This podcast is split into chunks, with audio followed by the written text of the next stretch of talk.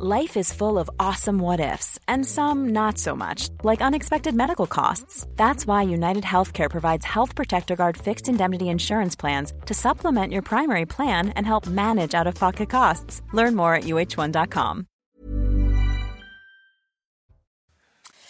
Bonjour à vous et bienvenue à tous pour Midi News. C'est un plaisir, évidemment une joie de vous retrouver pour cette saison, pour l'information de la mi-journée et vos débats. Comme d'habitude, c'est la rentrée scolaire avec l'interdiction de l'abaya, fermeté de Gabriel Attal.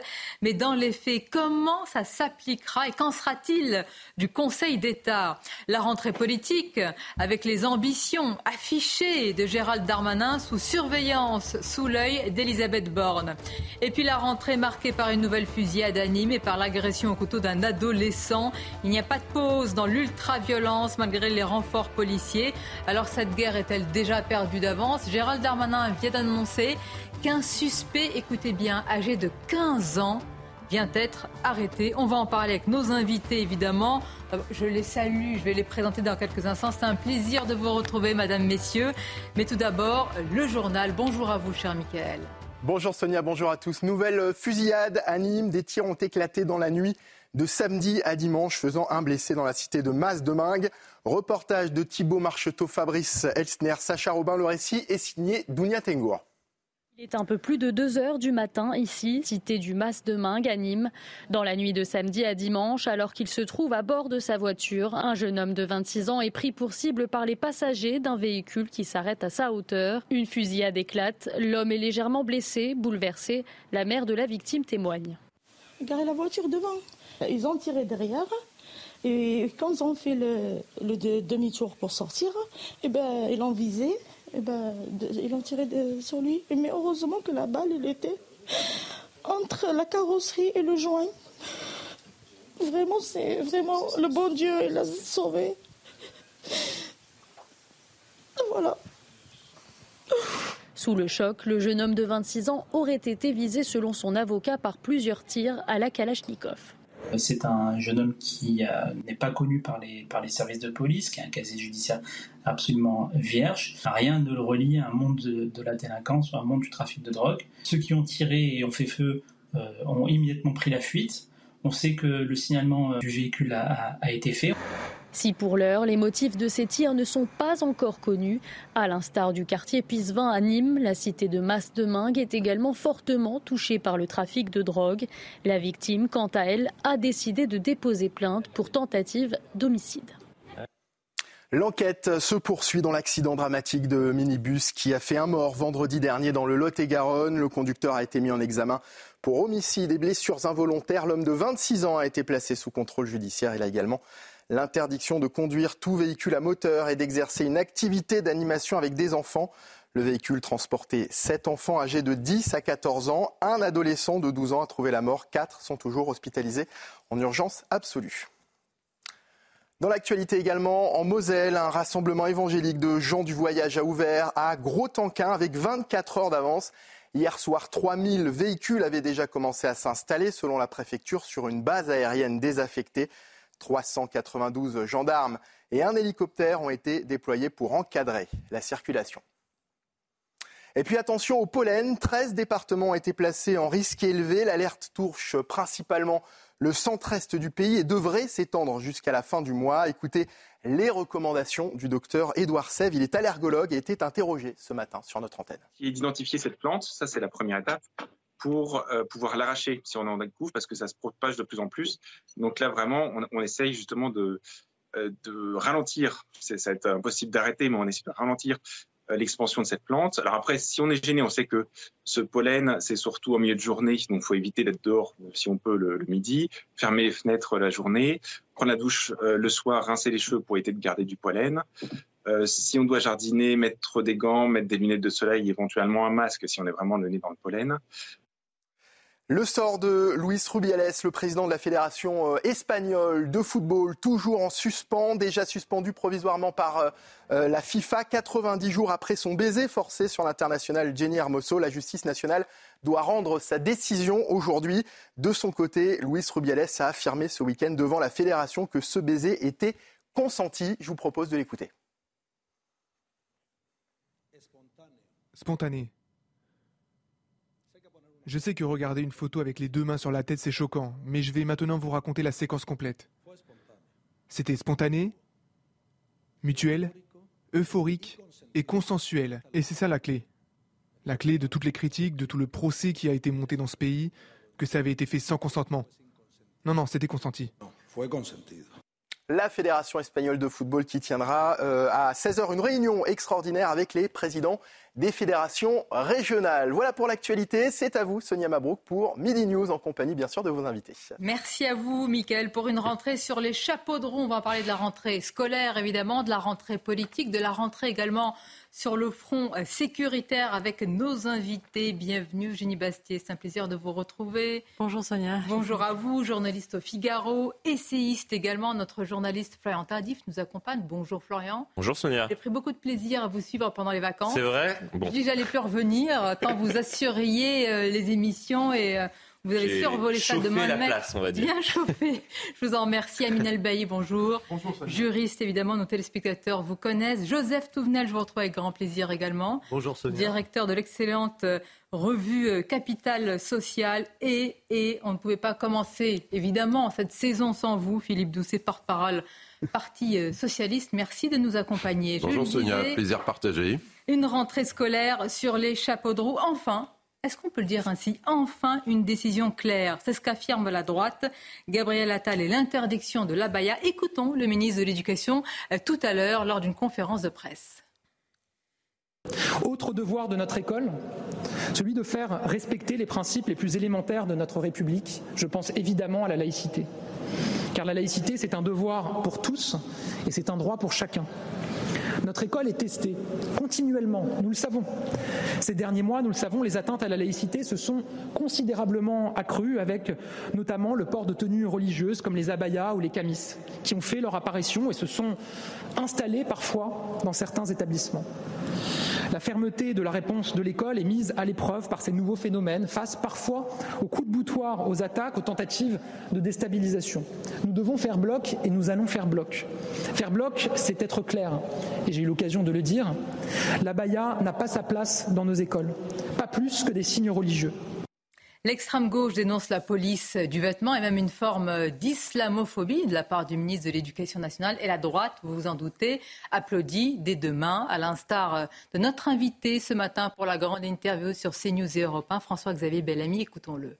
Enfin, il était temps que le ministre de l'Éducation nationale se saisisse de ce sujet, ne serait-ce que pour venir en aide à tous les chefs d'établissement, les proviseurs, les principaux, les professeurs aussi qui sont confrontés à ce défi permanent organisé contre les principes de notre pays. Et je crois qu'enfin, en effet, on a droit à une parole claire de la part du ministre. J'en suis très heureux. Je regrette que cela ait pris tant de temps. Je regrette qu'il ait fallu que pendant des mois, son prédécesseur, Papendia, tergiverse et même explique d'une certaine façon que ce n'était pas le rôle de l'État que de rentrer dans ces considérations, là où au contraire, le combat aujourd'hui est urgent, urgent pour sortir l'école de la pression sous laquelle elle est aujourd'hui. Qu'en pensez-vous? Est-ce que la parenthèse Aminel Bey Papendiaï est, est, complètement refermée? Je rappelle juste que l'ancien ministre était allé jusqu'à dire je ne vais pas aller moi-même mesurer euh, la longueur euh, des robes. Voilà comment il qualifiait mmh. justement euh, son rôle par rapport à la Baïa. Oui, euh, tout en rappelant quand même qu'Emmanuel Macron, dans son interview au journal Le Point le 23 août, euh, nous disait qu'il n'y avait pas de contradiction entre ces ministres de l'Éducation. On voit bien aujourd'hui euh, que le sujet de la Baïa a été porté, il a été porté par des militants républicains sur l'ensemble des plateaux de télévision, il a été porté médiatiquement. Et aujourd'hui, d'une certaine façon, c'est la République la République qui a avancé, la République qui a gagné, mais le combat n'est pas terminé. Euh, le combat n'est pas terminé parce que je vois les réactions euh, générées euh, à la suite des déclarations du ministre Gabriel Attal. Et le port de la baya, la baya en tant, en tant que vêtement, n'est pas un vêtement religieux, c'est un vêtement politique, c'est un vêtement importé sous influence, une influence dominante issue de l'Arabie saoudite. Et rappelons-le, l'Arabie saoudite influe les pays, les terres d'Europe avec notamment cette idéologie destructrice que le wahhabisme et, auquel il faut faire face, bien évidemment. Et j'ajouterai peut-être un dernier point. Et c'est là où je me place peut-être en faux à l'égard de l'ensemble des déclarations que j'ai pu entendre euh, depuis hier. C'est que euh, justifier l'interdiction de l'abaya sous le prisme de la laïcité est, à mon sens, une faute politique et morale sans précédent. Parce que l'abaya, c'est un vêtement politique. Et c'est justement parce que c'est un vêtement politique qu'on ne peut pas nous accuser d'être islamophobe que, de, nous opposer à l'abaya, puisque ce n'est pas un vêtement religieux, c'est un vêtement sous idéologie dominante. Dernier point. Euh, sur la question centrale euh, qu'est l'abaya, c'est que euh, aujourd'hui, l'école fait face à des défis immenses avec une pression communautaire extrêmement forte, avec euh, une pression culturelle dominante, avec euh, la montée notamment, et on le voit, des euh, réseaux sociaux et des revendications. Je crois que l'interdiction de la baya aujourd'hui doit permettre demain d'ouvrir le débat sur le port de l'uniforme à l'école mmh. pour mettre fin peut-être à l'ensemble des inégalités sociales, culturelles, de genre, et faire en sorte que chacun puisse retrouver le respect de l'autorité, le respect de l'ordre, de la discipline et faire en sorte que notre pays aille mieux. Et avant d'arriver à tout ça, est-ce que vous reconnaissez un discours euh, clair, ferme? C'est vrai qu'on nageait en pleine ambiguïté, Jenny Bestier. Est-ce que là, véritablement, on peut dire qu'il y a un avant et un après? Ou est-ce qu'il faut se méfier On va voir l'application, on va voir ce que dit aussi le Conseil d'État? Effectivement, euh, la première, les mots sont importants, les symboles sont importants, et je pense qu'effectivement, Gabriel Attal tourne la page euh, du euh, papendiaïsme, je ne sais pas comment on pourrait l'appeler, par cette décision. Après, je me pose la question de, de l'application effectivement de cette, de cette mesure. Est-ce qu'il va y avoir comment seront formulées les consignes? Est-ce que les chefs d'établissement auront une nomenclature précise du vêtement? Est-ce qu'il va y avoir des chicaneries administratives et juridiques innombrables? Est-ce qu'il y aura des attaques devant le Conseil d'État, etc. Mm. Il va falloir le suivre. Est-ce qu'il n'aurait pas été plus simple, en effet, de, mettre en œuvre l'uniforme à l'école, qui est une solution, à mon avis, extrêmement simple à, mettre, en, à, mettre en œuvre, approuvée par la majorité des Français et qui fait courir un risque politique quasiment nul? Euh, en plus, Gabriel Attal s'y était dit favorable.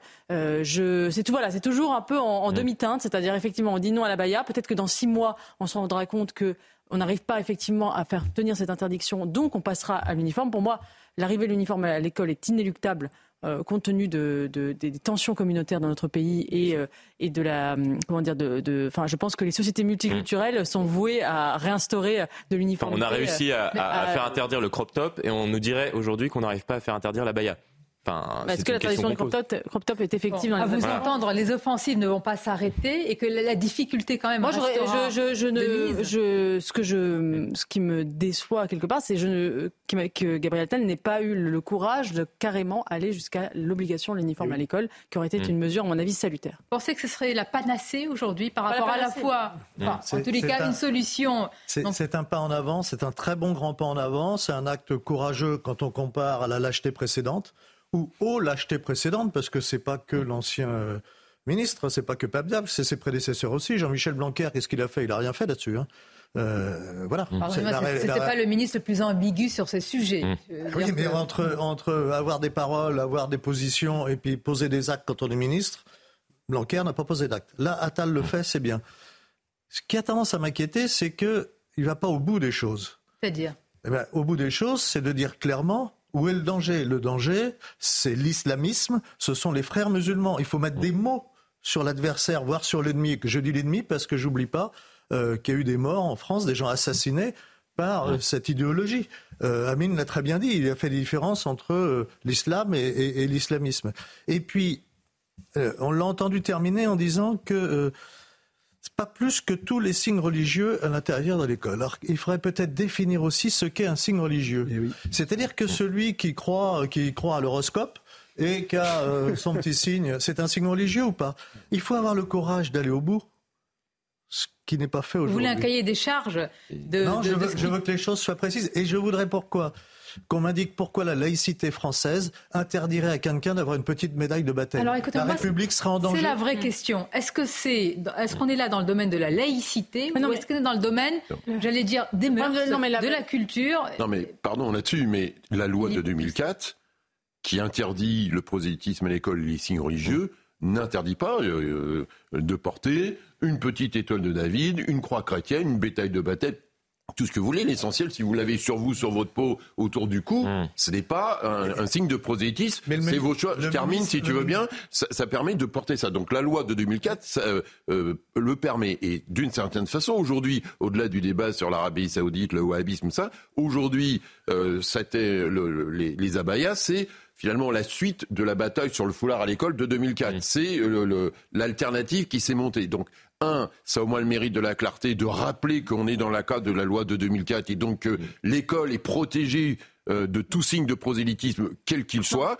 Premier point. Et deuxième point, ça permet aussi pour les chefs d'établissement, à la différence de Papendai, qui renvoyait aux chefs d'établissement eh de se débrouiller, d'avoir une consigne claire. Et par rapport au Conseil d'État, si on est dans la ligne de 2004, le dispositif devrait pouvoir passer. Pour moi, c'est une erreur en 2004. La question du voile n'a rien à voir avec la question de la laïcité. La question du voile touche à la question d'une valeur fondamentale de la France, qui est l'égalité entre les hommes et les femmes et on considère que le voile ou la baya est un objet qui a pour, euh, pour, euh, pour, pour, euh, objectif de cacher le corps des femmes et qui donc est sous-tendu par une vision dévalorisante de la femme. Mm. Ça n'a rien à voir avec la laïcité. Oui, mais ça, c'est pas la. D'accord, ça, ça peut être ta vision, mais c'est pas la loi de 2004. Il faut assumer que c'est une question de valeur et de mœurs. D'accord, mais dire ça, Eugénie, c'est ta position, mais en 2004, c'était bien le fait que l'école, c'est pour ça d'ailleurs que le voile n'est pas interdit à l'université, puisque on considère que les gens sont majeurs et donc ils font leur choix. La République n'est pas contre les religions, quelles qu'elles soient. Donc vous êtes majeur, 18 ans, vous vous habillez comme vous voulez, vous allez à l'université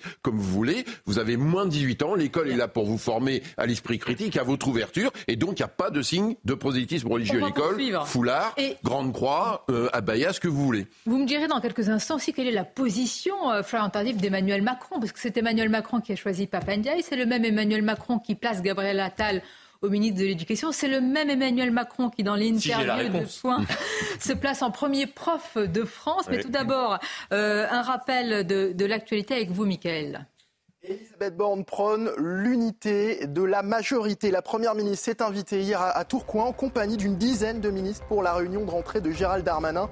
Cette unité derrière le président de la République et son projet, j'y tiens, j'y veille et j'en suis la garante, a insisté Elisabeth Borne. 2700 signalements reçus sur la plateforme Pharos ces deux derniers mois, alors que plusieurs dizaines d'enquêtes sont en cours dans le cadre des émeutes qui ont embrasé le pays fin juin. On apprend que plusieurs vidéos de pillage, d'incendie ou de dégradation ont été envoyées par euh, des internautes, des signalements qui ont permis l'interpellation de 32 personnes ces dernières semaines, dont certains ont déjà été condamnés. Et puis les Baléares secoués par une forte tempête, d'importantes rafales de vent ainsi que des pluies diluviennes ont balayé l'île espagnole de Majorque, faisant plusieurs blessés. Des intempéries qui ont frappé également la Catalogne et la région de Valence. Des chutes d'arbres et des rues inondées ont notamment été observées. La baya interdite à l'école, énormément de réactions politiques depuis ce matin, mais il y a la baya, il y a aussi le Camille pour euh, les garçons. le ministre de l'Éducation n'en a pas parlé. On va revenir un court instant sur le défi de ces tenues islamiques avec Marine Sabour. Ces robes longues et amples portées au-dessus des vêtements vont être définitivement interdites à l'école. Annonce faite hier soir par Gabriel Attal, le ministre de l'Éducation.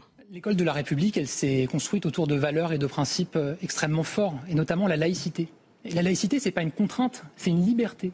C'est une liberté de se forger son opinion et de s'émanciper par l'école. Pour moi, la laïcité dans un cadre scolaire, c'est quelque chose de très clair. Vous rentrez dans une salle de classe, vous ne devez pas être capable de distinguer ou d'identifier la religion des élèves en les regardant. Donc oui ou non, la baya? Je vous annonce, j'ai décidé qu'on ne pourrait plus porter la baya à l'école.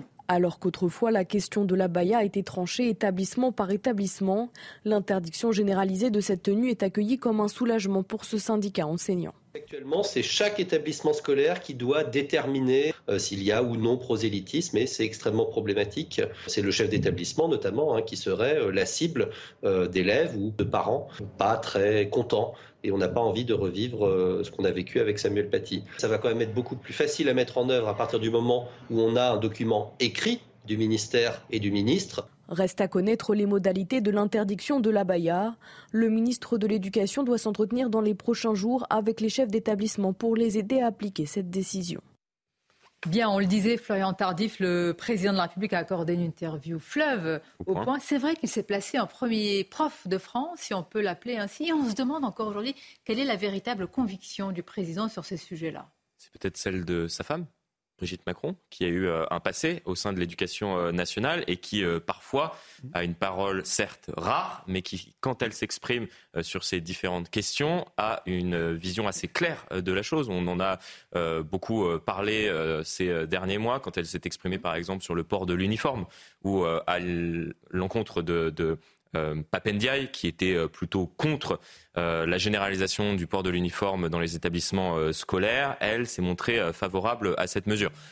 en effet, lorsque Emmanuel Macron euh, dit qu'il n'y a pas de différence entre euh, Jean-Michel Blanquer, Papendiaï et Gabriel Attal, enfin forcé de constater qu'en juin dernier, Papendiaï nous expliquait euh, quasiment l'inverse, mot pour mot, de ce que nous a expliqué hier Gabriel Attal. Donc non, il n'y a pas de, de ligne qui peut permettre de, de tracer justement une vision globale au sens de l'éducation nationale. Il y a un mot qui a manqué dans le, dans, les, dans le discours de rentrée de Gabriel Attal, un mot qui a aussi euh, interpellé, en tout cas l'absence de ce mot a interpellé notre invité euh, que je vais vous présenter dans quelques instants, c'est le mot instruction.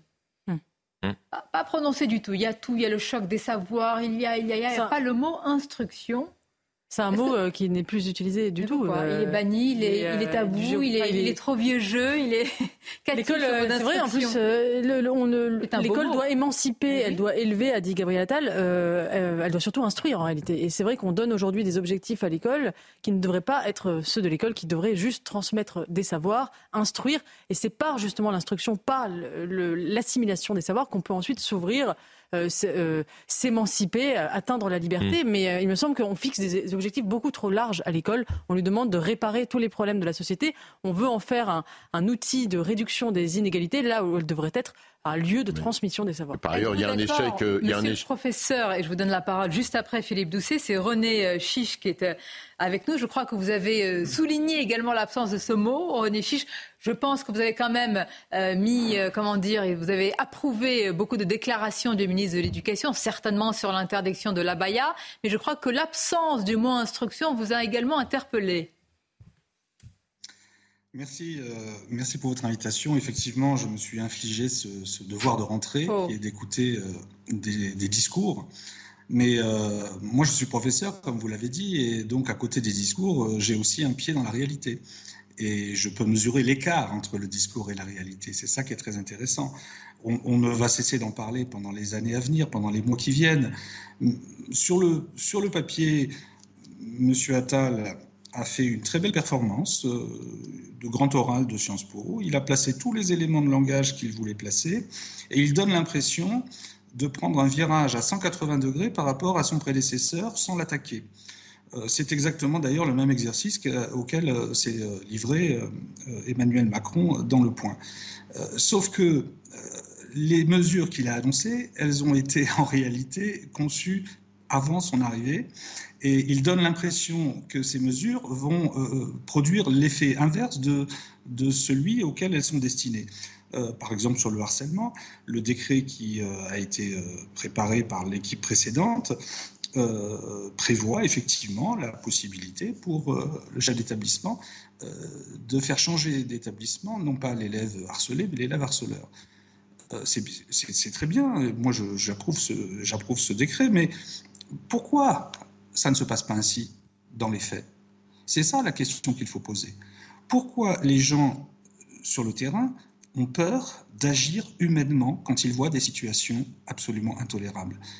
Si on veut vraiment résoudre les problèmes, il faut s'attaquer aux problèmes, il faut essayer de dépasser la communication. Je ne veux pas faire de procès d'intention et je pense que Gabriel Attal est, de bonne foi, comme d'ailleurs tous ceux qui ont détruit l'école ont toujours eu le sentiment d'agir de bonne foi et pour, faire de bonnes choses. Mais euh, moi, ce que je désire, c'est un tête-à-tête, un échange où on puisse vraiment aborder le fond des choses par-delà les discours, parce que c'est trop facile. C'est trop facile de lancer des, euh, euh, des formules toutes faites, comme le choc des savoirs, qui, formule qui ne veut rien dire. Je ne sais pas, euh, je ne sais pas quels sont les conseillers du ministre qui lui ont soufflé cette formule, mais enfin. On parlait pendant des années de choc de simplification, de choc mm. dans tous les sens. Donc, effectivement, alors ce qui nous intéresse, parce que là, merci pour votre exposé, je vais vous demander de rester avec nous. On va voir aussi mm. comment si je puis dire, relever l'école. Vaste défi. Notre invité ce matin pour la grande interview, François-Xavier Bellamy, parlait d'effondrement de l'école. Et pour lui, le plus important, c'est assez simple. La lecture, le calcul, des choses finalement assez simples. Vous nous direz si c'est cela aujourd'hui qui manque. René Chiche, on vous retrouve également dans quelques instants avec nos invités. À tout de suite.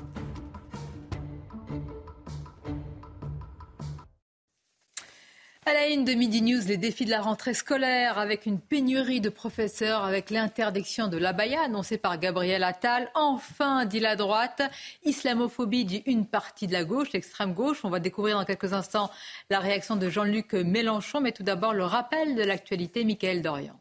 29e édition de la conférence des ambassadeurs et des ambassadrices réunis aujourd'hui à Paris. Emmanuel Macron doit leur exposer sa vision et ses priorités pour la politique étrangère du pays en présence de Catherine Colonna, la ministre des Affaires étrangères.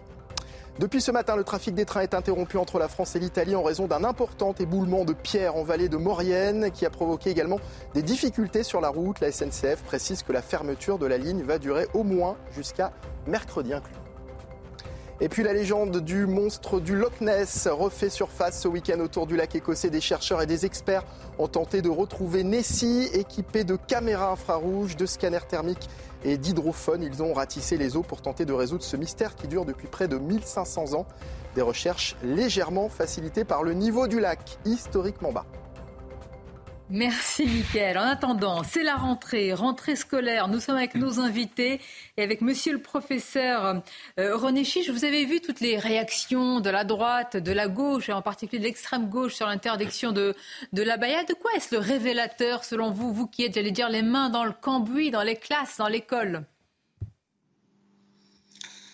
Écoutez, d'abord, je me félicite de cette interdiction, et mon syndicat également, puisque je ne suis pas seulement professeur, je suis aussi responsable syndical, et c'est la raison pour laquelle euh, je, comment dirais, je suis sur la réserve. Je ne vais pas d'emblée, tout de suite, critiquer toutes les initiatives du ministre. Celle-ci est une bonne initiative. Mais on voit bien que c'est purement politique. Ce qui se passe en réalité, euh, c'est que euh, les seules mesures concrètes qui ont été annoncées, euh, sont des corrections des mesures précédentes. C'est-à-dire que nous, nous, sommes euh, en face d'un communicant, très bon communicant, Gabriel Attal, euh, qui fait croire que tout va changer alors que rien en réalité ne va changer, si ce n'est que concrètement, la seule chose qui a été annoncée d'utile, eh bien, ce sont les correctifs apportés à des mesures extravagantes qui ont été prises précédemment. Je pense notamment au calendrier du baccalauréat.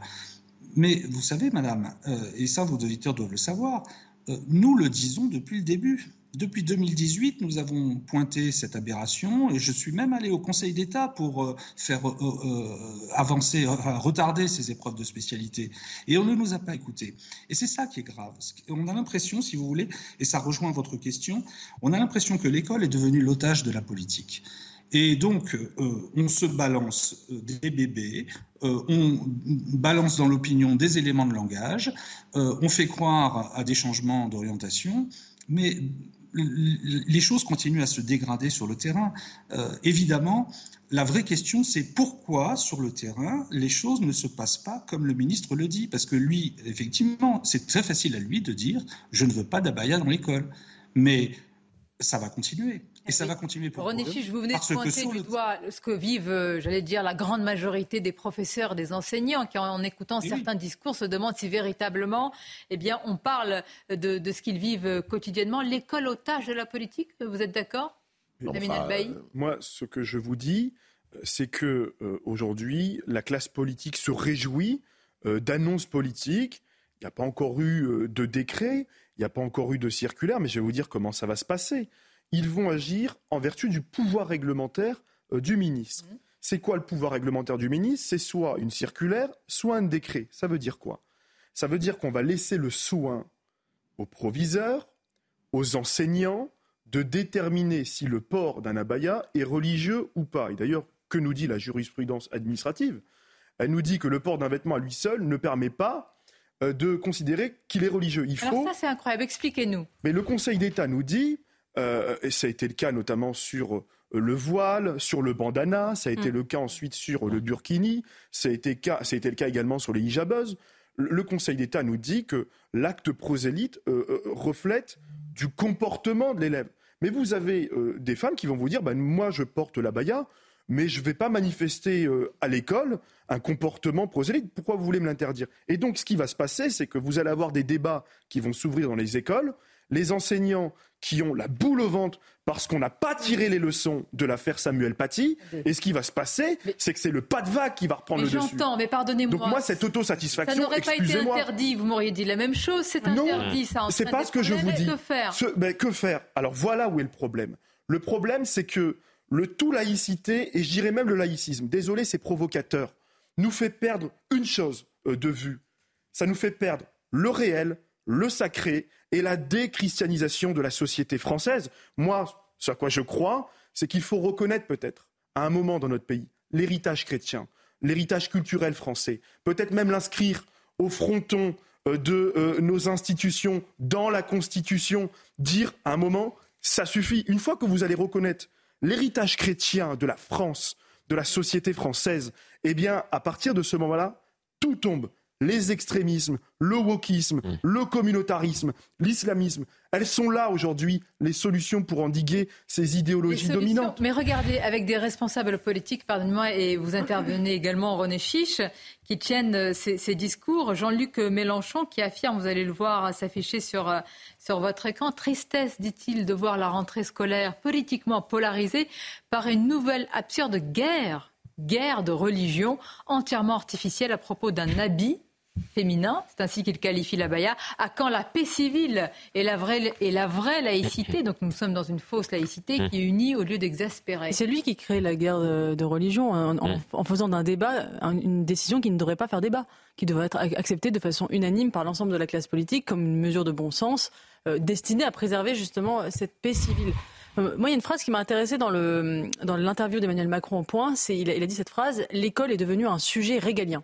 C'est quand même mmh. assez intéressant parce qu'effectivement, euh, ça fait, euh, on en est arrivé effectivement au point où on demande à l'école de régler tous les problèmes extérieurs de euh, dans la société, notamment la fracturation sociale et identitaire de notre pays. Et on demande à l'école finalement de pallier à la fracturation de la société. C'est pour ça qu'on veut faire entrer les, les enfants à l'école dès deux ans, parce qu'on considère qu'il faut.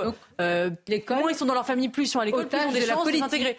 Mais sauf qu'en fait, si on ne règle pas aussi les problèmes à l'extérieur de l'école, ce sera le tonneau des Danaïdes. C'est-à-dire que si vous, mettez, vous pouvez mettre le paquet que vous voulez sur les savoirs fondamentaux, si vous avez des, des, des élèves qui arrivent et qui ne parlent pas français dans leur famille, euh, si vous avez une immigration continue qui vient finalement à chaque fois qu'on essaie de transmettre du savoir euh, à chaque fois, on a des élèves qui ne parlent pas français, le minimum pour pouvoir assimiler, eh bien, euh, vous n'arriverez à rien. Donc, on ne peut pas demander. Euh, vous savez la phrase de Jospin. Jospin avait dit l'État ne peut pas tout. On pourrait la, transformer en l'école ne peut pas tout. C'est pas l'école qui va régler tous les problèmes. René Chiche, est-ce qu'il y a quand même des raisons d'espérer Parce que nous venons de parler de ce défi. Il y a la pénurie euh, des professeurs. Il y a mille et autres défis. Est-ce qu'il y a pour vous, pour le professeur que vous êtes, des raisons d'espérer? Attendez, le plus grave, c'est bien la pénurie de professeurs, puisque l'école, au fond, euh, ce sont des professeurs et des élèves. Tout le reste euh, est secondaire, voire parfois encombrant. Euh, mais je voudrais juste revenir sur deux points par rapport au débat qui vient d'avoir lieu. D'abord, on, agite, on, évoque le mot laïcité à tort et à travers. Il faut quand même bien comprendre que la laïcité, ce n'est pas une histoire de tenue vestimentaire. La laïcité, c'est la liberté de conscience, la liberté de penser contre tout ce qui y fait obstacle. Je dis bien contre tout ce qui y fait obstacle. Il se trouve que historiquement, la religion, pendant un moment, y a fait obstacle. C'est la raison pour laquelle la, question de la liberté de penser s'est cristallisée autour du rapport avec les autorités religieuses.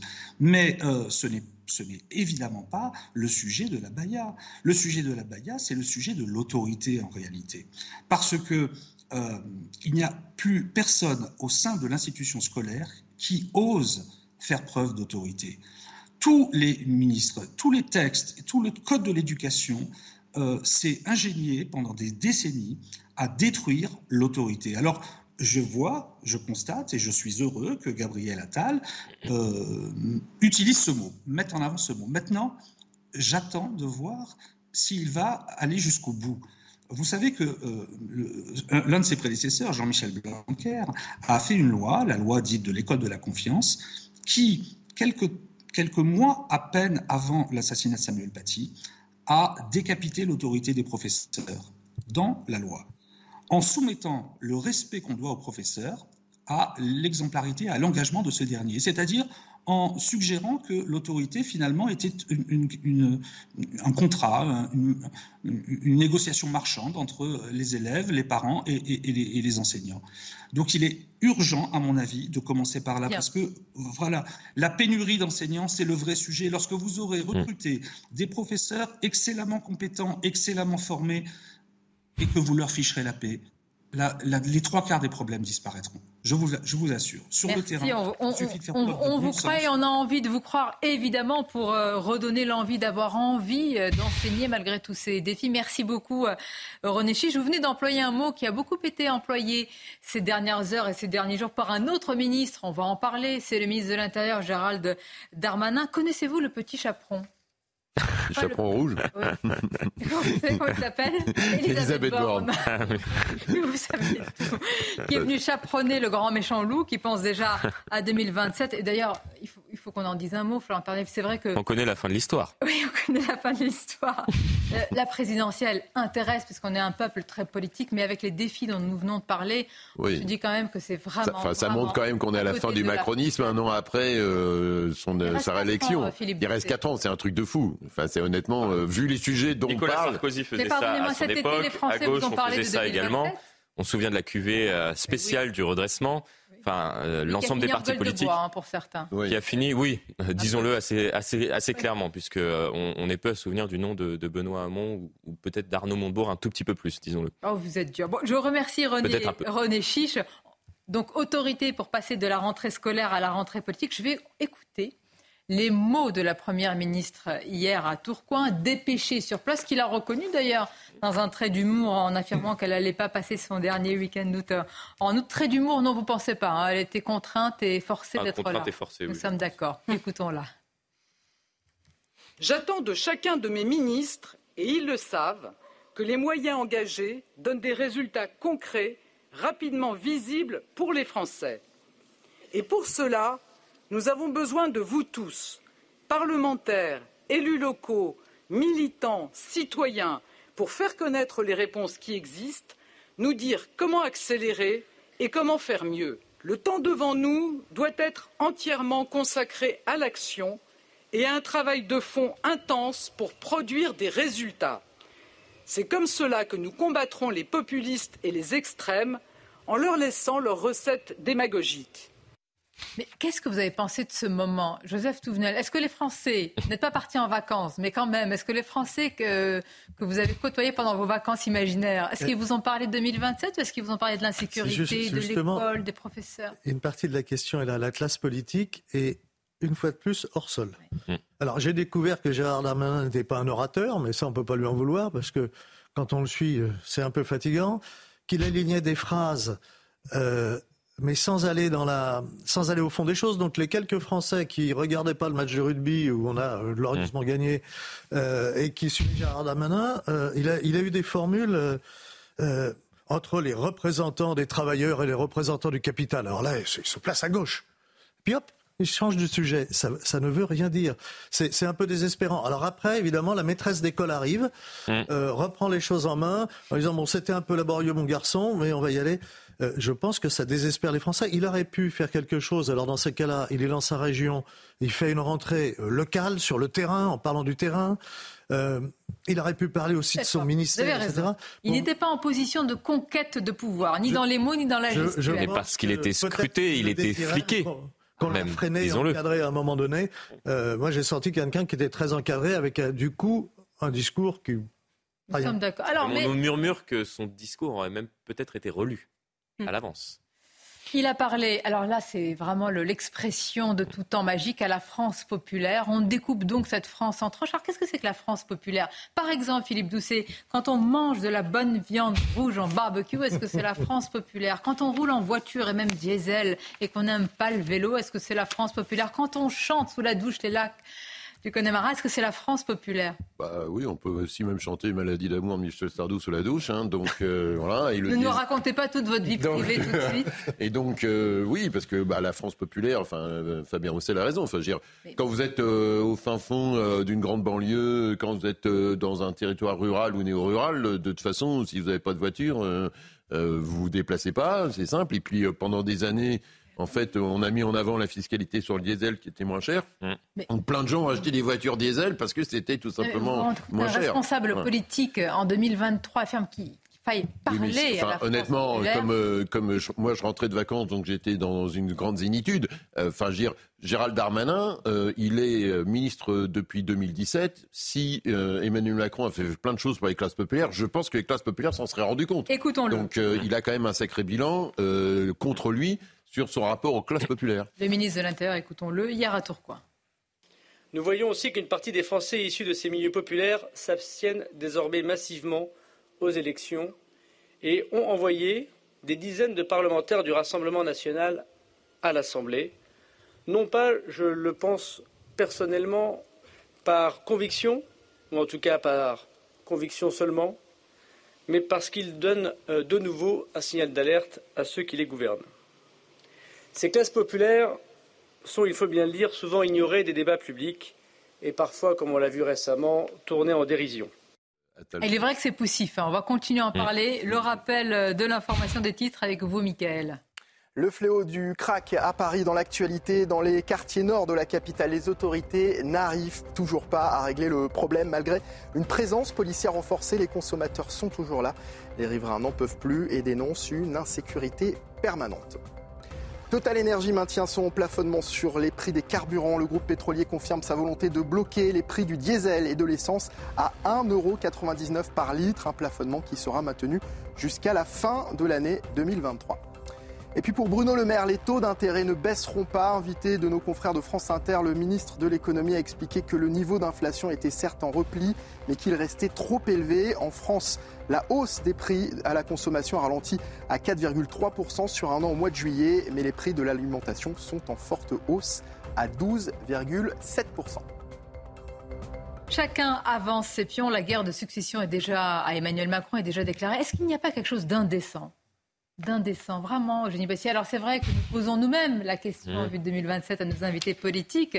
N'y a-t-il pas quelque chose d'indécent à en parler si tôt avec tant de problèmes? En tout cas, je ne sais pas si j'utiliserai le mot indécent, mais en tout cas c'est révélateur de la fragilité effectivement du, macronisme et d'un président de la République qui euh, n'a pas su, en tout cas pour le moment, donner un cap à son second mandat, et ce qui laisse faire un jeu ouvert, un jeu politique ouvert très large, euh, dans lequel s'engouffre effectivement ce, ce, bal des prétendants, avec euh, un Gérald Darmanin qui arguant de ses origines populaires, essaie de, de, de, récupérer la mise des classes populaires qui auraient été abandonnées par le macronisme. Euh, un Bruno Le Maire euh, qui, euh, lui, essaie aussi de dire qu'il est le qu'il est, du parti du, du chèque et, et qui s'occupe des problèmes concrets des Français.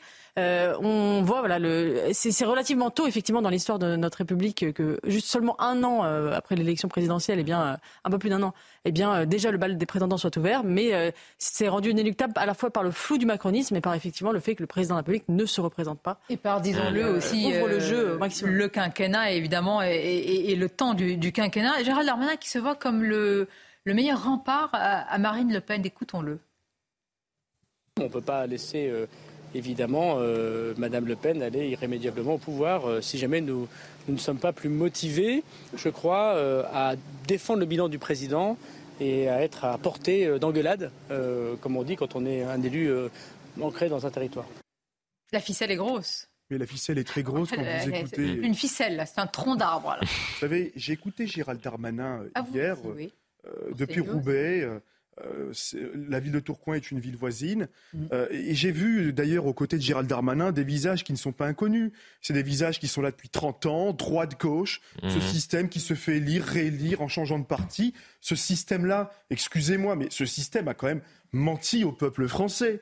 Euh, un jour ils sont à droite, un jour ils sont à gauche, un jour ils sont ensemble, un jour ils sont plus ensemble. ce système, pardonnez-moi, ce système a trahi et déçu énormément de Français qui se sont éloignés des partis politiques. Et euh, excusez-moi, mais j'ai écouté le discours de Gérald Darmanin. Euh, on, avait tous rigolé, euh, et, beaucoup avaient rigolé et avaient moqué Valérie Pécresse au, Zénith. Bon, excusez-moi, mais le discours de Gérald Darmanin, on n'est pas loin des top 5 des discours les plus flops de la Ve République. C'était pas très glorieux. Les classes populaires de Gérald Darmanin, excusez-moi, c'est qui? C'est le quartier de la Bourgogne à Tourcoing. C'est des quartiers populaires. Euh, et je viens d'ailleurs d'un quartier populaire où on a injecté depuis les années 1990 plus de 90 milliards d'euros au titre de la politique de la ville.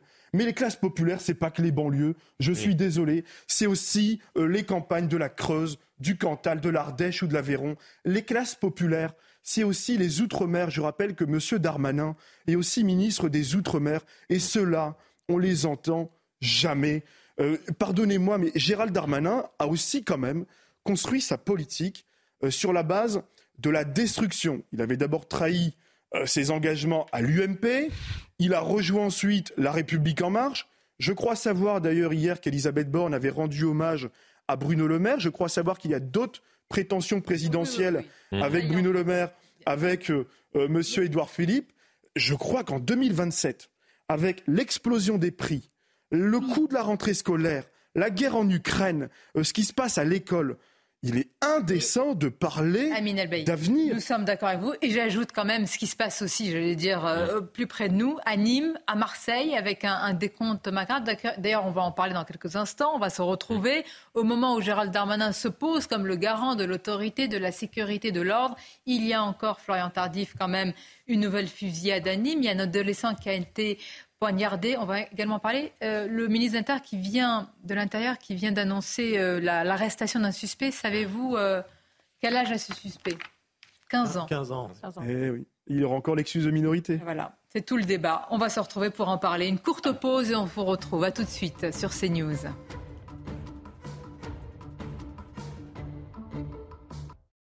Il est 13h pile. Bienvenue à vous si vous nous rejoignez à l'instant en direct euh, dans Midi News. En quelques instants, nous vous parlerons de la réaction de Michel Sardou qui répond à la polémique Armané au micro de Pascal Pro. Nous parlerons aussi de l'ultra-violence à Nîmes. Et tout d'abord, le journal Mickaël Dorian. Allez à l'une de l'actualité, euh, Sonia. La 29e édition de la conférence des ambassadeurs et des ambassadrices. Emmanuel Macron expose aujourd'hui sa vision et ses euh, priorités pour la diplomatie française. Les précisions euh, sur place, en direct devant l'Elysée, de notre spécialiste des questions internationales, Harold Iman. Oui, c'est un propos très exhaustif euh, qui n'a pas encore euh, euh, fini. Et le président a d'abord insisté sur le dossier de la Russie et de l'Ukraine. Les Européens ont été unis. C'est une surprise très très bonne la France soutient l'Ukraine mais évite l'escalade. Et au lendemain de cette guerre, la défense européenne, l'autonomie stratégique européenne sera un concept majeur. Ensuite, il a parlé beaucoup de l'Afrique. Il a justifié la présence française au Sahel et particulièrement au Niger où il a vraiment féliciter le président légitime Bazoum qui, au risque de sa vie, refuse de signer sa propre démission. Le président a également dit qu'il allait se rapprocher du Bénin et du Kenya. Euh, et enfin, il a parlé beaucoup de l'Indo-Pacifique, où c'est un grand chantier où la France peut être une espèce d'intermédiaire entre les États-Unis et la Chine. Et au sujet de ces deux derniers pays, eh bien, il a dit euh, ne faut pas être naïf en matière commerciale. Merci beaucoup Harold Iman. Dans l'actualité également, le ministre de l'Éducation nationale obligé de clarifier les choses sur la question de l'abaya. Le port de l'abaya, ce vêtement islamique, est désormais interdit. Gabriel Attal a insisté sur le devoir de l'école de faire respecter les principes de notre République. Je vous propose de l'écouter. Autre devoir de notre école, celui de faire respecter les principes les plus élémentaires de notre République. Je pense évidemment à la laïcité. Car la laïcité, c'est un devoir pour tous et c'est un droit pour chacun. Notre école est testée continuellement, nous le savons. Ces derniers mois, nous le savons, les atteintes à la laïcité se sont considérablement accrues avec notamment le port de tenues religieuses comme les abayas ou les camis qui ont fait leur apparition et se sont installés parfois dans certains établissements. La fermeté de la réponse de l'école est mise à l'épreuve par ces nouveaux phénomènes, face parfois aux coups de boutoir, aux attaques, aux tentatives de déstabilisation. Nous devons faire bloc et nous allons faire bloc. Faire bloc, c'est être clair. Et j'ai eu l'occasion de le dire, la baya n'a pas sa place dans nos écoles, pas plus que des signes religieux. Des propos et une décision saluée par la droite, mais dénoncée du côté de, l'extrême gauche. Jusqu'où ira la police du vêtement a tweeté la députée de la France insoumise Clémentine Autain. À peine rentrée, la Macronie tente déjà de prendre le RN par la droite, dit-elle. Tout autre sujet euh, à présent, des pompiers agressés en pleine intervention. Les agressions à leur encontre sont en hausse de 10% sur un an. Un chiffre alarmant qui inquiète de plus en plus les soldats du feu, comme nous l'explique ce sujet de Célia Judas. Les faits se sont produits dans la nuit de vendredi à samedi. Deux pompiers ont été blessés lors d'une intervention à Briançon dans les Hautes-Alpes, venu porter secours à un homme blessé lors d'une rixe dans un lieu d'accueil pour demandeurs d'asile. C'est durant la prise en charge de deux personnes que l'une d'entre elles, un homme d'origine marocaine, frappe le pompier. Des faits de plus en plus récurrents. On a une légère augmentation euh, euh, de ces agressions euh, d'environ 10% de manière globale, hein, puisque quand on, quand on dit agression, ça peut être une agression verbale, ça peut être une agression physique, ça peut être des, ça peut être des, insultes ou ça peut même être des, coups, j'ai envie de dire, envers du matériel. Donc euh, malheureusement, de manière globale, ça augmente. Hein. c'est la marginalisation la montée de la violence dans notre société. Personnellement, euh, j'ai vraiment le sentiment qu'il n'y a plus. Euh, n'y a plus de respect. L'un des deux hommes a été placé en garde à vue. Les deux pompiers, quant à eux, souffrent de plusieurs contusions après avoir reçu des coups de poing et des coups de pied.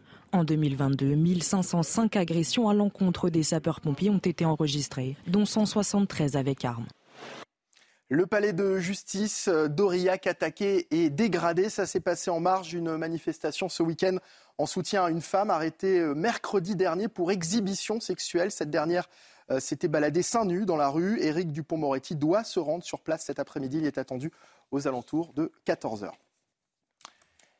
Et puis un nouveau rassemblement anti-français a eu lieu hier à Niamey au Niger. La manifestation s'est déroulée près de la base militaire française. Les pro-putschistes se sont réunis à quelques heures de la fin de l'ultimatum donné à l'ambassadeur français pour quitter le pays. Celui-ci refuse toujours de quitter son poste. Et voilà, c'est la fin de ce journal. L'actualité continue bien sûr avec Sonia Mabrouk et ses invités pour la suite de Midi News. Effectivement, et on vous retrouvera tout à l'heure pour l'information, à Mickaël. Nous serons dans quelques instants à Nîmes. Hein. Restez avec nous, reportage édifiant de nos reporters Fabrice Elsner et Dounia Tengour sur une ville gangrénée aujourd'hui par l'ultra-violence avec euh, des victimes de plus en plus jeunes. Vous allez le voir, une fusillade également, un, adolescent qui a été euh, euh, poignardé. Mais tout d'abord, j'allais dire un peu plus légèrement, nous avons parlé de la rentrée scolaire, nous avons parlé de la rentrée de Gérald Darmanin. Il y avait aussi la rentrée des Républicains et de M. Ciotti. Oui, mais alors. Il fallait oublier celle-là. Non, mais attendez, parce qu'il y a, il y a, il y a l'air et la chanson. Regardez, évidemment. Éric Ciotti, Michel Tabarot, Laurent Vauquier. Voilà les forces de notre parti, les Républicains.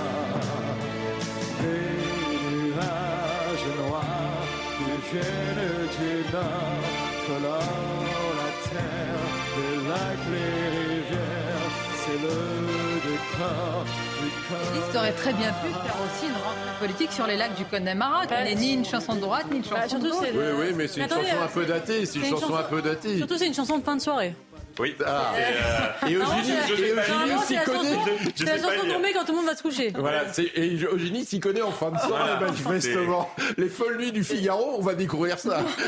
Mais c'est vrai, elle a raison d'ailleurs. C'est intéressant parce que vous savez que Nicolas Mathieu, euh, le romancier qui a eu le prix Goncourt, a écrit un livre après Nos enfants après eux qui a eu le prix mm. Goncourt un livre qui s'appelle euh, Connemara et euh, où il raconte, euh, il suit une, des classes moyennes et il enfin ce qu'il dit dans ce livre en fait, c'est que la chanson des, lacs de Connemara est un peu une chanson qui, une des rares chansons, une des rares items qui aujourd'hui traverse toutes les classes sociales, mmh. parce qu'elle est chantée aussi bien dans les écoles de commerce que dans les milieux populaires. Donc c'est pas vraiment, c'est même pas un symbole des classes populaires, c'est un symbole qui traverse l'ensemble de, mmh. de, la France. Comme une ou deux chansons de Claude François aussi d'ailleurs.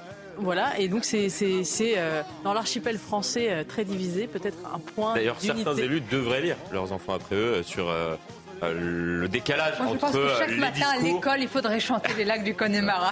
Mais pour le nous, c'était plutôt la Marseillaise et Bella Ciao. Voilà vous m'interrogez. Écoutez, autre ambiance, autre salle, autre ambiance. Alors... Charo, qui était un hymne à la Vierge Marie, chanté à l'origine par les femmes italiennes dans les rizières, avant de devenir autre chose. Mm. Mais vous êtes des jukebox euh, vivants, mais je vous remercie. Moi, que Génie, manifestement, on est très en dessous ah, moi, de Génie. je dois avouer quelques capacités. Moi qui ah, pensais qu'elle écoutait du rap, quelle déception. Et j'ai trouvé la réaction de Michel Sardou euh, tout en élégance et en classe, parce qu'il dit que...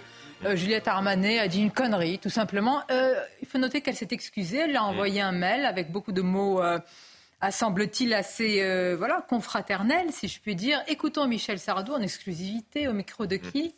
Pascal Pro. Évidemment. Je ne connais pas cette jeune femme. elle a dit une connerie. Ça arrive à tout le monde, à moi aussi, à toi aussi. Euh, elle m'a envoyé un mail très gentil où elle s'excuse euh, en fait, et, et, moi je lui ai répondu un mail très gentil où j'ai pas de raison de lui en vouloir. Ce qui m'étonne, c'est que ça prenne une telle proportion et que ça dure si longtemps. Ce n'est jamais que l'histoire d'un mariage irlandais. Je ne vois pas ce qu'il y a de, de, de polémique là-dedans. On a le droit d'aimer mes chansons ou de ne pas les aimer. Nous sommes un pays libre. Et il faut qu'elle sache, qu'elle comprenne, que tous les gens comprennent que quand on écrit une chanson, tout du moins dans mon cas, je n'écris pas pour plaire à tout le monde. Je l'écris pour plaire au, au, maximum de public possible, mais il est évident qu'il y a des gens qui ne l'aimeront pas. C'est pas grave. Euh, ça vaut pas la peine de déclencher une une polémique ridicule où, où, où, je sais plus de quoi on parle, de la droite, de la gauche, de machin. Non, j'ai écrit des chansons polémiques et j'en suis conscient, je les connais, mais celle-là, franchement, un mariage irlandais, il n'y a pas de quoi se euh, déclencher une guerre civile. Quoi. Circuler, rien à voir. Je note quand même qu'au début, il commence à, par dire je ne la connais pas. Tout est dit. Hein. Mais bon, après, c'est une question piège. La question qu'on a posée tout de même à Juliette Armanet, c'est après quelle chanson vous partez d'une soirée? Elle aurait pu euh, donner n'importe quel titre. Euh, ça aurait été euh, compliqué pour elle. Après, le, seul problème, c'est ce qu'elle a dit ensuite. La question était piège, effectivement. Je pense que ça l'a même complètement dépassé. ce qui est intéressant, c'est cette faculté à coller des étiquettes sur des gens, sur des chansons, sur des choses. Sur des chansons, vous vous rendez compte? Non, mais on l'a eu la semaine dernière avec des sports. Mais oui. Où le rugby est devenu, et on en a parlé, un sport d'extrême droite maintenant. Exactement. Et, donc ça, c'est très inquiétant pour cette petite minorité agissante et quand même mmh. bien représentée, notamment euh, médias, showbiz et en partie en politique. Bah, pardon, mais Sardou est de droite. Vous n'avez pas de nous l'enlever. Non, mais ça, ça, veut dire que celui qui n'aime pas telle chanson, on va lui dire il est de gauche. Alors, mais si j'aime pas Connemara, je suis de gauche. Ça veut strictement rien dire. Non, mais ça veut dire que dans les spectacles, euh, donc il n'y a que des gens de droite qui vont voir, euh, qui vont écouter Michel Sardou et qui va écouter Madame Armanet. Dans les fêtes de village, euh, je crois qu'on ne regarde pas qui est à droite, qui est à gauche avant de, de lancer effectivement. D'ailleurs, je pense que les Français, les Français aiment pas beaucoup que les que ce soit les artistes, quels qu'ils soient, expriment leurs opinions. Vous vénérez M. Sardou non, moi j'ai pas de goût particulier, mais des proches à moi adorent ça. non, mais j'ai voilà, donc euh, après, euh, voilà, vous savez, euh, et pas être de gauche. Bien hein. sûr, Ferrat chante très bien, il prend de très, beaux, de très beaux poèmes d'Aragon, même si Aragon était une crapule. Après, vous savez, je pense qu'il y a eu quand même un, message extrêmement intéressant de la part d'Éric Ciotti. Michel Sardou, ah, c'est... On revient à la politique. allons-y. Vous voulez encore un petit morceau de la rentrée d'Éric Ciotti? Ah, mais allons-y, allons-y. Il en redemande. C'est quand même intéressant c'est quand même intéressant, euh, vu le contexte. Michel Sardou est un chanteur euh, qui parle à de nombreuses générations. Voilà, la droite a sa référence, c'est Michel Sardou. L'extrême gauche euh, à Médine. Bon, chacun choisira sa France. Mais, très bien, mais par exemple, Johnny Hallyday, vous le classez où? L'inclassable Johnny Hallyday. Mais vous voyez. Bien sûr, il ne faut pas politiser les artistes, évidemment, mais il y a des artistes engagés. Mais oui, je crois Michel que Sardou Michel Sardou. Sur certains sujets, je crois que ce n'est pas. Oui, c'est un, homme qui s'assume. Oui, il s'assume, enfin, il n'est pas non, plus non plus ultra engagé. On a fait deux, trois chansons engagées il y a quelques années. D'ailleurs, ça fait longtemps qu'il n'y a pas de nouvelles chansons. Je ne suis pas spécialiste de Michel Sardou. Mais Eugénie me contradira. Si, hum. euh, Femme des années 2010, un grand tube. Bon, donc, enfin, on est quand même en 2023. Donc, euh, son dernier album, c'est pas la semaine dernière. Un tube euh, en l'honneur de Sandrine Mais après, c'est vrai que ça fait partie de ces, chanteurs populaires qui continuent. Malgré, malgré des renforts, malgré le travail de policiers spécialisés, malgré les coups de menton aussi, il faut bien le hum. dire, du ministre de l'Intérieur, l'ultra-violence domine à Nîmes avec des victimes très jeunes et vous allez le voir, des suspects tout aussi jeunes. Une nouvelle fusillade dans la nuit de samedi à dimanche, j'allais dire euh, au nez et à la barbe de ces policiers dépêchés sur place. Regardons le sujet et souvenons-nous quand même pour ceux qui connaissent cette ville, moi je la connais, j'y suis allée très souvent, de ce qu'était Nîmes il y a quand même quelques années. C'est-à-dire on a du mal à reconnaître certains quartiers et à prendre acte d'une telle évolution, mais tout d'abord les faits. Il est un peu plus de 2 heures du matin ici, cité du Mas de Mingue à. Dans la nuit de samedi à dimanche, alors qu'il se trouve à bord de sa voiture, un jeune homme de 26 ans est pris pour cible par les passagers d'un véhicule qui s'arrête à sa hauteur. Une fusillade éclate. L'homme est légèrement blessé, bouleversé. La mère de la victime témoigne. Garé la voiture devant. Ils ont tiré derrière. Et quand ils ont fait le, demi-tour pour sortir, eh ben, ils l'ont visé et ben, de, sur lui. Mais heureusement que la balle, elle était entre la carrosserie et le joint. Vraiment, c'est vraiment le bon Dieu, il l'a sauvé. Voilà. Sous le choc, le jeune homme de 26 ans aurait été visé, selon son avocat, par plusieurs tirs à la Kalachnikov. C'est un jeune homme qui euh, n'est pas connu par les, services de police, qui a un casier judiciaire absolument vierge. Rien ne le relie à un monde de, la délinquance ou à un monde du trafic de drogue. Ceux qui ont tiré et ont fait feu euh, ont immédiatement pris la fuite. On sait que le signalement euh, du véhicule a été fait. Si pour l'heure, les motifs de ces tirs ne sont pas encore connus, à l'instar du quartier Pisevin à Nîmes, la cité de Masse-de-Mingue est également fortement touchée par le trafic de drogue. La victime, quant à elle, a décidé de déposer plainte pour tentative d'homicide. Les renforts sont annoncés, les coups de menton sont euh, effectués et c'est toujours. Est-ce qu'on a perdu cette guerre? Très sincèrement, est-ce qu'on n'a pas euh, déjà perdu cette guerre? Non, mais écoutez, ça, ça, fait trois ans que Gérald Darmanin est ministre de l'Intérieur. Euh, ça fait euh, un ou deux ans qu'il a annoncé son grand plan euh, contre la drogue, avec son harcèlement, le harcèlement quotidien des points de deal, etc. On voit bien aujourd'hui, on a quand même un peu de distance pour montrer que ça n'est pas assez efficace puisque les règlements de compte se poursuivent, voire même s'accentuent puisqu'effectivement le harcèlement crée aussi des, euh, des, des, des, règlements de compte. Mm. Euh, donc là, on est au milieu du guet, c'est-à-dire qu'on a l'impression qu'on a une, une, une, politique en demi-mesure. Soit, en mm. fait, il n'y a que deux choix politiques. Soit c'est la dépénalisation, comme le prône euh, la gauche, soit c'est une guerre impitoyable avec des mesures qui feront mal et qui seront probablement donc pour l'instant, on est au milieu du guet. On est au milieu du guet, c'est-à-dire qu'on ne prend pas les mesures. on, a laissé on reste en fait dans, dans un entre-deux. On donne l'impression d'agir, on n'agit pas réellement et on est au milieu du guet. Et, la je plupart crois que des ports français sont devenus de vrais déversoirs ah, pour la drogue. la cocaïne coule à flot la question en pourquoi enfin, Il y a un million de consommateurs jour de cannabis en France. Un million par jour. Je ne vous même pas le samedi hmm. soir, euh, un, million. C'est que la répression n'est pas efficace. Euh, à partir du moment où vous avez autant d'acheteurs, eh ben, vous trouvez des vendeurs. Donc, euh, et comme effectivement, il y a des, des, interventions policières, chaque territoire vaut cher.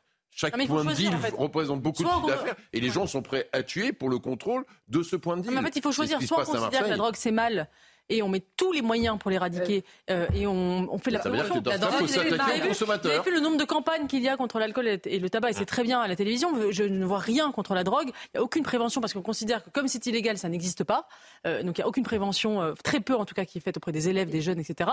il faudrait mettre le paquet sur la prévention et sur la punition. On entend les mots répression, prévention, mais quand on voit l'ultra-violence là et l'argent qui est généré, on se demande quel sursaut pourrait justement un petit peu bien retourner, calmer les choses. On va en parler. Un petit rappel de l'actualité avec vous, Michael Dorian, et on revient à notre débat.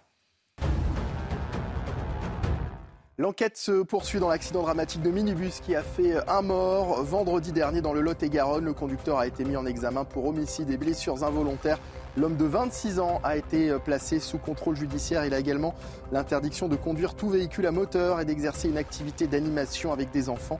Le véhicule transportait 7 enfants âgés de 10 à 14 ans. Un adolescent de 12 ans a trouvé la mort. 4 sont toujours hospitalisés en urgence absolue. Dans les Vosges, un homme est mort fauché par une voiture après une dispute dans une boîte de nuit. Une autre personne est gravement blessée. C'est aux alentours de 5 heures du matin hier qu'un véhicule a percuté deux groupes à la sortie de l'établissement. Les trois occupants de la voiture ont été interpellés et une enquête a été ouverte pour assassinat et tentative d'assassinat. Enfin, 2700 signalements reçus sur la plateforme Pharos ces deux derniers mois, alors que plusieurs dizaines d'enquêtes sont en cours dans le cadre des émeutes qui ont embrasé le pays fin juin. On apprend que plusieurs vidéos de pillage, d'incendie ou de dégradation ont été envoyées par des internautes. Des signalements qui ont permis l'interpellation de 32 personnes ces dernières semaines, dont certaines ont déjà été condamnées. Je vous le disais, après l'envoi de, renforts, euh, on a l'impression quand même, c'est terrible à dire, qu'avec l'envoi de renforts, qu'il y a une violence justement qui, s'accroît pour narguer l'autorité euh, Amin El Ou Joseph Touvenel, allez-y. Vas-y, Amin. Je peux laisser place euh, les grands d'abord. c'est pas nouveau. Ça fait des années, des années que ça dure. C'est pas que ce gouvernement, c'est le gouvernement précédent. C'est aussi les lignes idéologiques qui nous ont dit qu'il fallait rien voir et quand on ne, on ne voit rien, alors on ne fait rien. Rappelez-vous tous ceux qui nous disaient que la montée de la violence, euh, non, non, c'était un sentiment, à commencer par l'actuel ministre de la Justice, hein, mm. qui nous affirmait, non, non, euh, c'est un sentiment. Non, ce n'était pas un sentiment. Euh, et pour éradiquer, eh bien, ça va être long et il faut mettre tous les moyens. Et c'est quoi les, moyens, Pardonnez-moi. Ne c'est pas le nombre, c'est pas les moyens matériels. Pour rétablir la sécurité immédiate. Deux, s'en prendre aux réseaux. Les réseaux, c'est où va l'argent? On nous dit qu'il y a beaucoup d'argent. Le ministre lui-même nous dit que c'est des sommes fabuleuses. Alors, c'est 3 milliards cet argent va bien quelque part. Il y a des commerces qui sont achetés avec cet argent. Il y a des choses qui sont faites avec cet argent. Donc il faut s'en prendre là. Et puis, c'est toute la chaîne, et y compris dans ceux qui consomment. Oui, il y a les consommateurs, les dealers sont responsables, mais les consommateurs dans tous les milieux. Pas mm. que dans les milieux au bas de la cité. On voit que dans les milieux les qui sont les milieux, les mm. classes supérieures, ça consomme. Soi-disant les élites. Eh ben, il faut taper aussi sur les élites. Mais est-ce qu'on le veut? Parce que vous dites, ah. votre deuxième point, non mais euh, ça génère un argent. C'est un problème de volonté. Phénomène.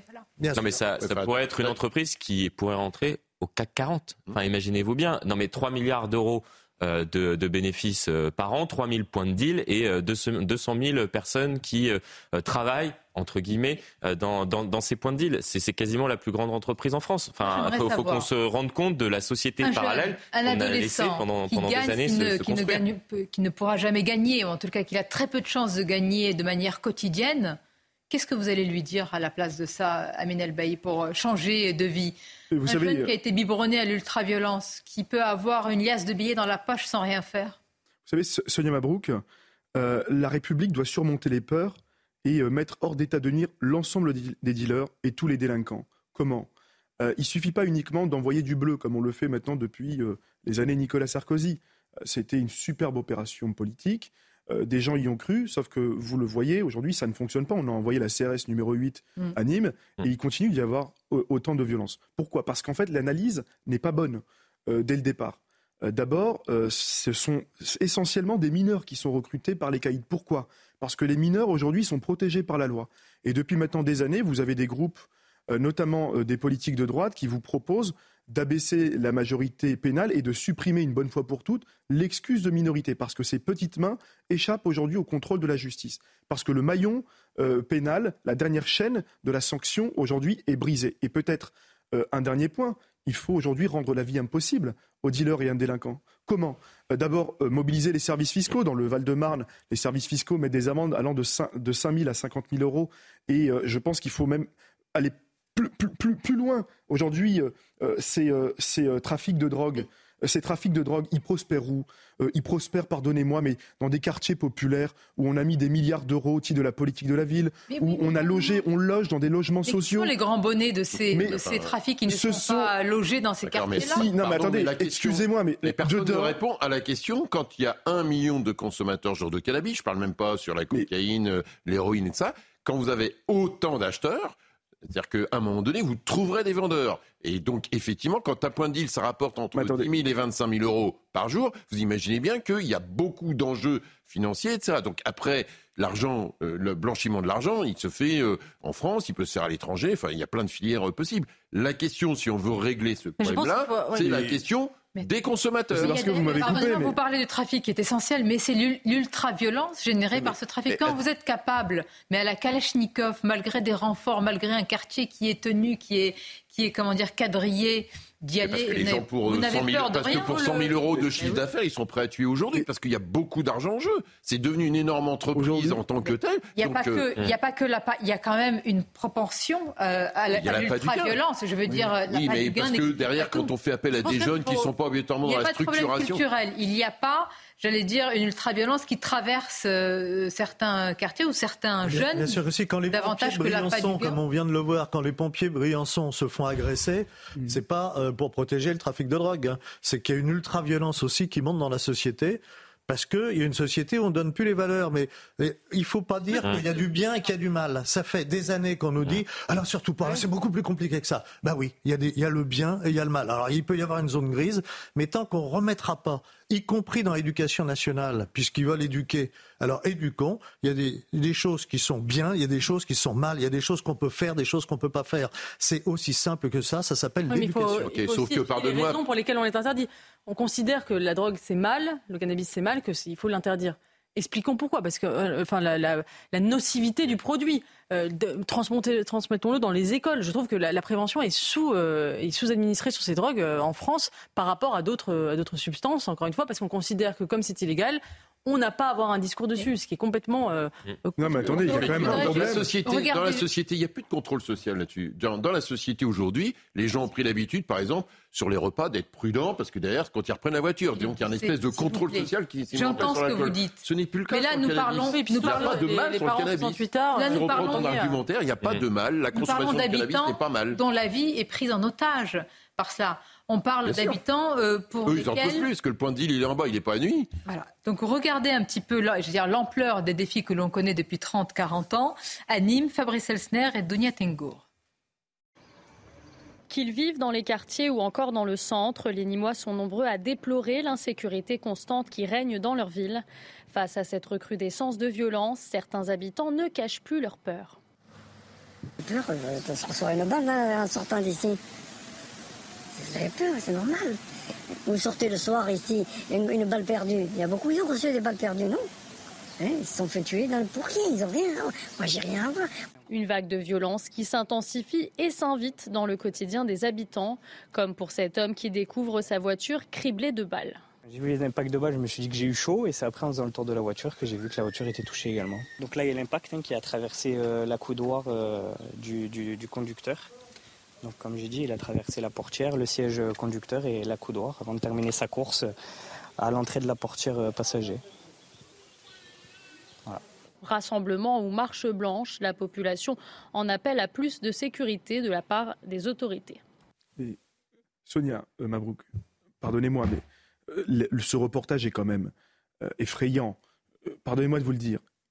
on a construit le problème en France par nos propres lâchetés et nos propres démissions. Dans un premier temps, un simple témoignage, j'ai eu l'occasion d'échanger avec des policiers à Lille. L'OFAS, c'est un office anti-stupéfiant, mmh. a perdu 10, agents enquêteurs depuis 2018.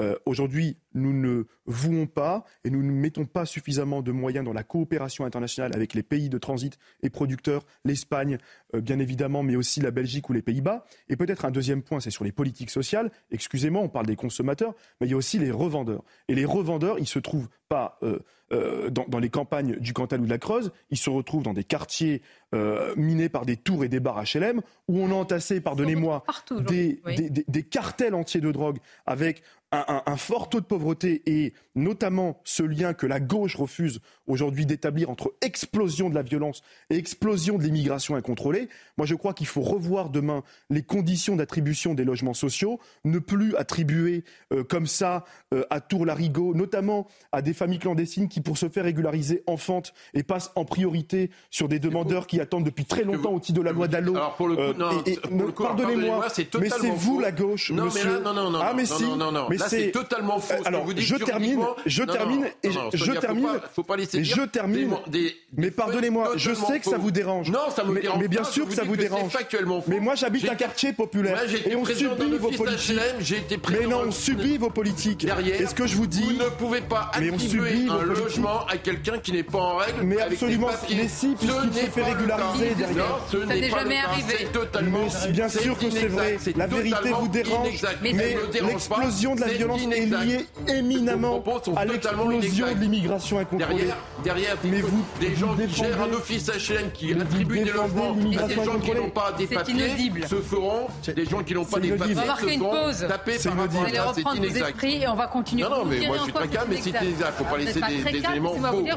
La vérité dérange. Mais elle me dérange pas. Mais bien sûr qu'elle vous dérange. Vos propos sont inexacts. La pause et on revient sur ce débat animé. N'est-ce pas? Merci d'être avec nous. La suite de votre euh, émission Tout change pour que rien ne change. En quelques instants, nous serons euh, au nord de Paris. Vous allez le voir. Le crack eh bien, euh, prend en otage la vie des habitants. Nous avons parlé de Nîmes. On vous laissera, messieurs, quand même finir votre discussion animée. Mais tout d'abord, le rappel des titres, Michael Dorian. Et à la une de l'actualité, ce chiffre alarmant, les agressions à l'encontre des sapeurs-pompiers sont en hausse de 10% sur un an. Dernier exemple en date à Briançon le week-end dernier, un homme s'en est pris à deux soldats du feu qui lui venaient en aide. Cet individu d'origine marocaine a été placé en garde à vue et doit être jugé aujourd'hui. En 2022, 1500 agressions contre les pompiers ont été enregistrées. Le gouvernement présent en force pour la rentrée du MEDEF, Elisabeth Borne, est sur place cet après-midi accompagnée de Bruno Le Maire, le ministre de l'économie. Une grande messe du patronat inaugurée par un message vidéo d'Emmanuel Macron, une prise de parole dont il s'était abstenu ces dernières années. Et puis attention au pollen, le réseau national de surveillance aérobiologique a placé 13 départements en risque élevé. L'alerte touche principalement le centre-est du pays et concerne les allergies au pollen d'ambroisie. Elle devrait s'étendre jusqu'à la fin du mois.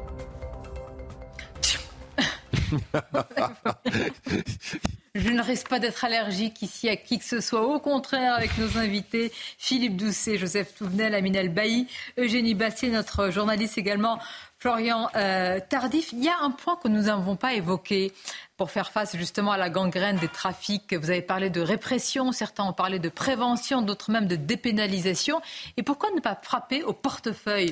C'est l'argent qui, euh, qui, est le nerf de cette guerre. Pourquoi ne pas aller, mais de manière extrêmement forte, avec des sommes colossales, puisqu'il dispose de ces sommes colossales, Joseph Touvenel? Allons-y. Oui, absolument, parce qu'il y a des signes extérieurs de richesse. Et d'ailleurs, il y a des gens de bonne foi qui vont être contrôlés parce qu'on estime qu'ils ont des signes extérieurs de richesse et qu'il faut regarder d'où vient cette richesse.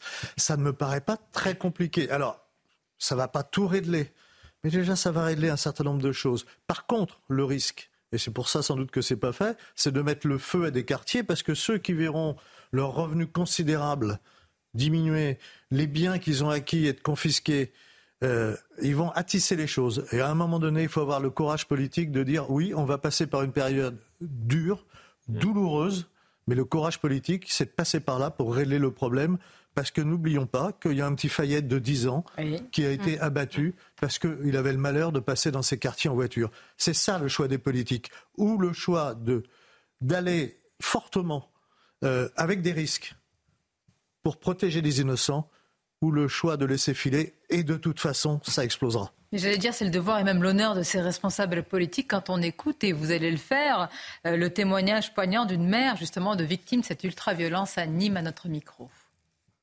Vers 2h, euh, 2h euh, du matin, 2h15, moi je dormais. Et ben, j'entendais des tirs aux côtés de, ma chambre, des, vraiment de forts tirs. Et sur le coup, euh, moi je dis, mon mari, c'est quoi? C'est le feu d'artifice, c'est des tirs. Il m'a dit, non, non c'est des tirs. Et quand il est rentré, il était pâle, il est tremblé. Moi je tombais, je dis, qu'est-ce qu'il y a? Qu'est-ce qui se passe? Qu'est-ce qu'il y a? Ben, Il me dit, non, non, non, rien, rien, rien. Je dis, non, entendu les tirs. Après, il a dit à son père, oui, ils ont tiré. Ils ont tiré sur moi, sur lui. Et ben, il a montré l'épaule. Et de là, euh, le, papa, il a de suite le réflexe d'appeler la police. Et ben, même pas euh, cinq minutes, ils étaient là chez moi, avec les pompiers et tout. C'est trop. C'est trop. Moi, je n'imaginais pas que voilà, ça, arrive à moi, parce que vu que tout ce qu'on entend, mais quand ça arrive chez, soi, c'est autre chose. Vous savez très bien tous les problèmes qu'il y a, les cris, les, les règlements de compte. Il y a beaucoup de choses. On n'est pas tranquille, on n'est pas en sécurité. Euh, dans un quartier chaud comme ça, il n'y a pas une poste de police, il n'y a pas les policiers, il n'y a rien. Euh, franchement, on n'est pas en sécurité. Vous voyez, c'est pour ça que je vous disais tout à l'heure, il y a une forme d'indécence. Je ne parle pas du tout du Gérald Darmanin, mais d'une partie quand même de ce système politique qui dit on va parler à la mm. France. Euh, euh, populaire, mais qui dit mais où sont les commissariats, où, sont les services publics, que s'est-il mm. passé alors que certes quand même des milliards ont été déversés. À chaque fois qu'on s'attaque à un problème, on s'y attaque timidement. Enfin, prenons l'exemple de l'amende forfaitaire qui a été mis en place pour mm. s'attaquer aux consommateurs pourquoi pas? Et d'ailleurs, euh, heureusement qu'on a pris conscience enfin que s'il y a un réseau, c'est aussi parce qu'il y a un consommateur. Mais c'est 150 euros l'amende forfaitaire. 150 euros, c'est 2 grammes de cocaïne. Enfin, vous pensez vraiment que la personne qui consomme euh, du cannabis ou, de la mm. cocaïne estime que, oh, attention, attention, si jamais on, m'attrape, j'aurai une amende de 150 euros Ben non, faut mettre beaucoup plus, faut mettre 5 000 euros. Et là, effectivement, on y réfléchira peut-être à deux fois avant euh, de consommer de la drogue dans les Moi, je, vais vous donner un exemple qu'on a vécu. Quand je demande à un procureur pour Argenteuil s'il le fait pour la ville d'à côté de mettre les amendes forfaitaires, il me dit mais Monsieur Doucet, je vais le faire avec qui? Ah aussi, vous avez. Problème en plus. Quand à un moment donné, vous avez une justice paupérisée euh, pour ces logiques d'amende, enfin pour le reste, et que euh, vous êtes à la moitié du budget euh, par habitant de ce que l'Allemagne met dans la justice, bah après vous mettez en place des dispositifs qui restent des dispositifs de papier parce que les services publics, l'État dans toutes ses composantes n'est pas capable d'appliquer les dispositifs qu'il met en place. Donc aujourd'hui, le système des amendes n'existe pas dans, concrètement. Donc il n'y a pas de logique de prévention, il n'y a pas de logique d'information autour de ça, et il n'y a pas de logique euh, d'amende sur le consommateur. Et on sait très bien, on le voit aux États-Unis avec un marché de la drogue qui explose. Pourquoi aujourd'hui vous avez tous les pays qui c'est l'Équateur après la Colombie, parce que derrière les Américains consomment euh, sont une pompe aspirante à la drogue en tant que consommation, bah, nous, on a le même problème en France. Vous évoquiez, Sonia, les ports. Bah, les ports, euh, le port d'Anvers, le port du Havre, le port de Rotterdam, c'est parce que derrière, la consommation de cocaïne augmente en Europe. Autrement, si personne en consommait, les gens n'auraient pas déposé euh, de la cocaïne euh, pour qu'elle pourrisse sur place. donc, euh, l'autre problème, c'est la consommation de drogue qui est en augmentation, et ça devient encore plus compliqué puisqu'on va avoir les, drogues de synthèse qui sont en train d'arriver, comme on l'a vu avec aux États-Unis, avec un recul de l'espérance de vie pour, pour mmh. les Américains lié à la consommation de drogue de synthèse. Amin El le problème, c'est que dans ces quartiers populaires, et moi j'en proviens, je viens de Roubaix, j'ai fait le trajet ce matin, encore sur la route, un habitant me disait, mais euh, ce qui existe et ce qui est vrai dans les quartiers, c'est que vous avez des familles qui se plaignent de tous ces délinquants. Mais vous avez aussi des gens qui n'appellent pas la police parce que euh, les dealers ont repris le contrôle euh, sécuritaire, le contrôle social dans les quartiers. On l'a vu à Cavaillon cet été, on l'a vu dans d'autres communes où les dealers avaient même installé des stands et avaient acheté une forme de paix euh, à travers les, habitants. Ils profitent évidemment de l'inaction des bailleurs sociaux. Ils profitent aussi des lâchetés d'un certain nombre d'élus locaux qui refusent d'installer des caméras de vidéosurveillance. Ils profitent aussi euh, des règles de l'État, de l'attribution arbitraire des logements sociaux. Je reviens sur cette affaire qui existe, ce lien existentiel entre explosion de la violence et hausse de l'immigration incontrôlée. Vous savez, un exemple cruel euh, à Tourcoing, par exemple. Euh, récemment, une famille qui faisait l'objet d'une obligation de quitter le territoire français. Pour contourner cette obligation de quitter le territoire français, ils ont fait un enfant. Et en vertu de cet article 8 de la Convention européenne des droits de l'homme, ils ont été régularisés. Eh bien, la régularisation leur a permis de jouir de la loi Dallot, du droit au logement opposable. Ils sont passés devant des Françaises et des Français qui attendaient depuis dix ans un logement social. Voilà pourquoi il faut rétablir les conditions d'attribution des logements sociaux. Parce que les Français, aujourd'hui, subissent eux-mêmes des propres discriminations dans leur pays. Et je dirais même que les lois françaises aujourd'hui, eh bien, elles sont anti-françaises. Voilà, je suis désolé de vous le dire, mais parfois, on le voit également au titre de l'hébergement Euh, les euh, étrangers déboutés du droit d'asile ou faisant l'objet d'une OQTF entrée clandestinement en France euh, contribuent aussi à saturer ces places dans les centres d'hébergement d'urgence, alors que nous pourrions mettre ces milliards d'euros pour faciliter évidemment les reconduites à la frontière et les opérations d'expulsion. Je sais que ça ne plaît pas à la gauche, ça ne plaît jamais à la gauche de leur rappeler leur bilan, mais enfin aujourd'hui, nous les enfants d'immigrés, vous ne pouvez pas nous donner ces leçons-là parce qu'on a connu aujourd'hui vos lâchetés, on subit vos lâchetés, pas vous personnellement, vous savez que je vous aime bien, mais en tout cas du Parti socialiste, et euh, de toutes celles et ceux qui ont miné aujourd'hui nos quartiers par la rénovation urbaine. Vos amis ont été en responsabilité au pouvoir pendant des années. On parlera de Nicolas Sarkozy qui est un exemple en termes d'autorité et d'image publique. Je crois qu'on n'en est plus là. Et, euh, et, on parlera de vos amis Emmanuel Macron, Valérie Pécresse, c'est ça. Donc on voit aussi euh, les bilans. Donc le jeu nous renvoyer sur la gauche, la droite, sur des sujets un peu plus compliqués que ça. Si la droite avait été capable de régler la consommation de drogue, je pense qu'on s'en serait aperçu. On voit bien, on vient d'en parler et on en parle depuis des semaines, la difficulté, l'ampleur des défis, l'ampleur des défis. Mais les enjeux ne sont pas là. Il faut hausser le niveau de jeu et pas être dans ce petit guerre Le niveau de jeu, c'est très simple, c'est dire la vérité.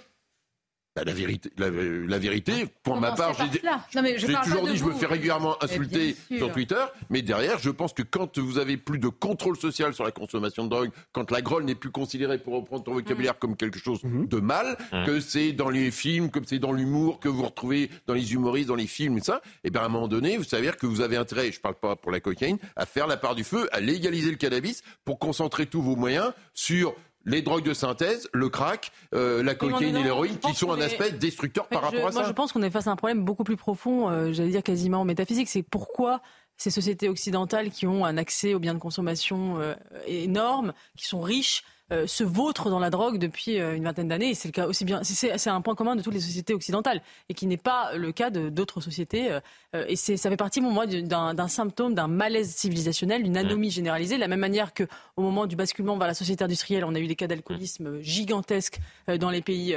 industrialisés parce qu'il y avait une sorte d'anomie, la déconstruction du monde d'avant. Et eh bien là, c'est pareil. On a une espèce de mal-être généralisé et qui est qui est, profond. Et alors on peut, on peut légaliser, on peut dépénaliser, ça ne changera rien fondamentalement. Pourquoi, pourquoi un recours massif à la drogue de la part de notre jeunesse, euh, une jeunesse qui, qui n'a plus de repères et qui, qui c'est une espèce de pas, Oui, mais Eugénie, tu n'as pas que la jeunesse aujourd'hui. Si tu as un million de consommateurs, c'est pas que des jeunes. C'est qu'aujourd'hui, tu as des gens de 50 ans qui ont démarré à consommer du cannabis. Plus quand même dans, dans, dans les écoles que, enfin dans les écoles, dans les, chez les étudiants que dans les EHPAD, pardon. Le problème est beaucoup plus profond. Mais par exemple, nous parlons très souvent de ce qui se passe dans certains quartiers à Paris, au nord de Paris. Le problème est à chaque fois déplacé et ensuite les responsables politiques se demandent pourquoi il y a, de l'abstention. Pourquoi est-ce que le lien est distendu entre la politique et, la population? Mais regardez ce sujet. Mais il y a de l'abstention tout simplement parce que euh, euh, une situation, euh, par exemple le crack à Paris, lorsqu'elle est abordée par une partie de la classe politique, je vais citer la maire de Paris, la présidente de la région Île-de-France ou le ministre de l'Intérieur, c'est jamais de leur faute. C'est-à-dire, lorsqu'on interroge la maire de Paris sur ce sujet, c'est la faute de l'État. Lorsqu'on interroge le ministre de l'Intérieur, c'est la faute de la mairie de Paris. Et lorsqu'on interroge euh, la, mairie de Paris parfois, elle nous renvoie vers euh, la présidente de, la région Île-de-France. C'est-à-dire, c'est la faute jamais de personne. Donc, qui s'occupe des problèmes des gens sur le terrain? Personne. Et effectivement, ça entraîne l'abstention. Puisque, ça, la à Paris, c'est l'exemple même d'une impuissance publique, puisqu'on avait, euh, il y a un an, le préfet, la préfecture de Paris avait annoncé la, qu'ils allaient arrêter, abolir le crack à Paris, et en mm. réalité, on n'a pas bougé d'un iota. Vous vous rendez compte de cette promesse une impuissance totale. C'était la, la, première demande. Pourquoi Parce que le problème, c'est qu'il y a des consommateurs qui sont sur mm. place, c'est-à-dire notamment à travers une immigration anarchique, qui font qu'il y a des, des gens qui sont complètement déstructurés, souvent fragiles psychologiquement qui sont sur notre territoire, qui n'ont rien, à faire et qui sont des consommateurs. À partir du moment où vous avez ces consommateurs qui sont sur place, euh, vous pouvez faire ce Donc que vous voulez. Donc on retrouve à une petite échelle, la question c'est le consommateur. Mais alors on va pas dépénaliser le crack, s'il vous plaît. Simplement, faut être honnête politiquement. Derrière, par rapport à ça, on peut ne pas aimer ou aimer Anne Hidalgo. Derrière, en France, quand vous êtes maire, vous n'avez pas le pouvoir de police au sens où vous n'avez pas un shérif comme aux États-Unis. Vous avez le pouvoir de ne pas ouvrir des salles de Mais rendez-vous compte, tous autour de cette table, et vous, et vous en êtes parfaitement conscients, du fait que ces promesses non tenues hum provoquent un effondrement. Mais après, mais l'action politique demande du résultat et de l'efficacité. Pardonnez-moi, vous dites qu'on n'aime ou pas. Pourquoi la, la maire est allée sur place? Pourquoi le ministre de l'Intérieur est allé sur place? Pourquoi le préfet de police est allé sur place en disant plus jamais ça? Alors ils ont menti. Je sais pas, quand Inelgo, elle n'a pas euh, dit ça quand elle était, elle a renvoyé vers la responsabilité de l'État. Donc après, on peut être d'accord ou pas avec Céline, mais c'est encore, mieux. Je ne peux pas être maire d'une grande ville, d'une ville capitale, etc. Nous dire en permanence, laissons faire l'immigration, n'y touchons pas.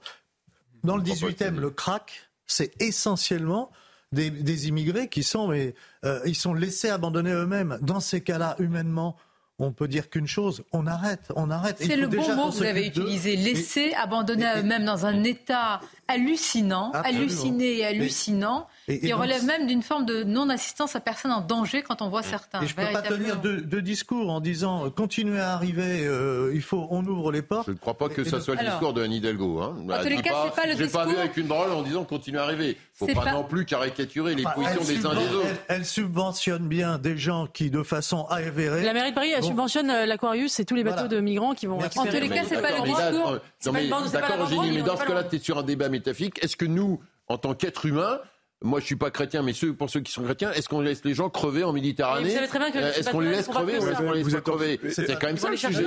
On peut être en désaccord sur les fiers, on peut être contre l'immigration clandestine, mais ce qu'on veut, en tant qu'être humain, derrière, entre eux, euh, est-ce qu'on les laisse mourir dans l'eau Il nous reste deux minutes pour D'ailleurs, ils en meurent. D'ailleurs, ils en dans l'eau. Il nous reste deux minutes pour faire l'exégèse de la Bible. La politique ça va être compliqué. Elle, d'autres associations subventionnent ou aident des bateaux comme d'autres. Regarde Mélanie en Italie. Monsieur Doucet, avez-vous pris des bonnes résolutions à la rentrée J'ai pris des bonnes résolutions. Alors, essayez de les. Vous savez très bien que la politique est une affaire de choix. Il y a deux problématiques enfin deux solutions pour régler la, problématique. C'est soit effectivement on aide euh, les migrants euh, qui sont en train de se noyer en Méditerranée, soit on s'attaque aux passeurs. Eh oui, peut-être. Et, ça permet de résoudre de Paris, tu peux pas la, la, Dans quelques instants, on verra quelqu'un qui ne tient pas du tout le même discours qu'Anne Hidalgo, c'est l'ancien président Nicolas Sarkozy. Mais tout d'abord, un bref rappel de l'actualité avec vous, Mickaël. En Moselle, un rassemblement évangélique de gens du voyage a ouvert à Gros-Tanquin avec 24 heures d'avance. Hier soir, 3000 véhicules avaient euh, déjà commencé à s'installer selon la préfecture sur une base aérienne désaffectée. 392 gendarmes et un hélicoptère ont été déployés pour encadrer la circulation. Dans les Vosges, un homme est mort fauché par une voiture après une dispute dans une boîte de nuit. Une autre personne est gravement blessée. C'est aux alentours de 5 heures du matin hier qu'un véhicule a percuté deux groupes à la sortie de l'établissement. Les trois occupants de la voiture ont été interpellés et une enquête a été ouverte pour assassinat et tentative d'assassinat. Et puis le sort de Luis Rubiales, le président de la Fédération espagnole de football, toujours en suspens, déjà euh, suspendu provisoirement par la FIFA 90 jours après son baiser forcé sur l'international Jenny Hermoso. La justice nationale doit rendre sa décision aujourd'hui. La Fédération espagnole de football doit également tenir à 16h une réunion extraordinaire des, euh, présidents des fédérations régionales. Évidemment, on aura l'occasion de parler de ce sujet. On finit avec les phrases de Nicolas Sarkozy dans les colonnes du Parisien qui affirme qu'il y a une crise d'autorité. Je crois que nous sommes tous d'accord. Et presque quasiment tout le spectre politique pourrait être d'accord. Et il ajoute qu'il faut trouver un leader qui soit capable de rassembler tout le monde, les amis de M. Zemmour, les amis de M. Ciotti, les amis de M. Macron. Nicolas Sarkozy, ça ne vous a pas échappé, qui fait une tournée de star, entre guillemets, de, de, l'édition pour euh, son livre. Euh, Florian euh, Tardif, avec une, un entretien qui a été plutôt bien, bien reçu. Hein. Un adoubement de Gérald Darmanin, pas des mhm. coups de griffe prononcés à l'égard d'autres personnes. Oui, il est vrai. Il est vrai, euh, cet entretien assez long qu'il a accordé à plusieurs lecteurs du Parisien. C'est ce que fait assez régulièrement le Parisien avec des personnalités politiques, un échange entre des lecteurs et, et des personnalités politiques, ce qui permet de, brosser un certain nombre de, de sujets. Et on retiendra euh, pourquoi il n'y a pas eu de, coup de griffe? Tout simplement parce qu'il a un constat assez clair et assez lucide sur, sur la situation, que ce soit euh, le fait que euh, progressivement, en termes de, géopolitique, il y a un déplacement de l'Occident à l'Orient sur ce qui se passe dans notre pays, avec un problème d'autorité, un problème sur les questions migratoires. il reprend certaines propositions, par exemple, d'une partie de la droite pour déplacer concernant l'immigration, euh, la demande d'asile non plus en France, mais sur euh, d'autres territoires comme par exemple On n'a plus le temps? Eh C'est trop court. bah, écoutez, c'est bon signe. c'est vrai que c'est bon signe. C'est bon parce signe. que je vous regardais vous, c'était trop court. Je dis c'est incroyable. On veut encore. Ou je suis trop long peut-être. Non, toujours plus de Florian Tardif, c'est toujours bien. Merci, c'est un plaisir de vous retrouver. Merci. À très très bientôt. Restez avec nous. évidemment, vos émissions se poursuivent sur CNews.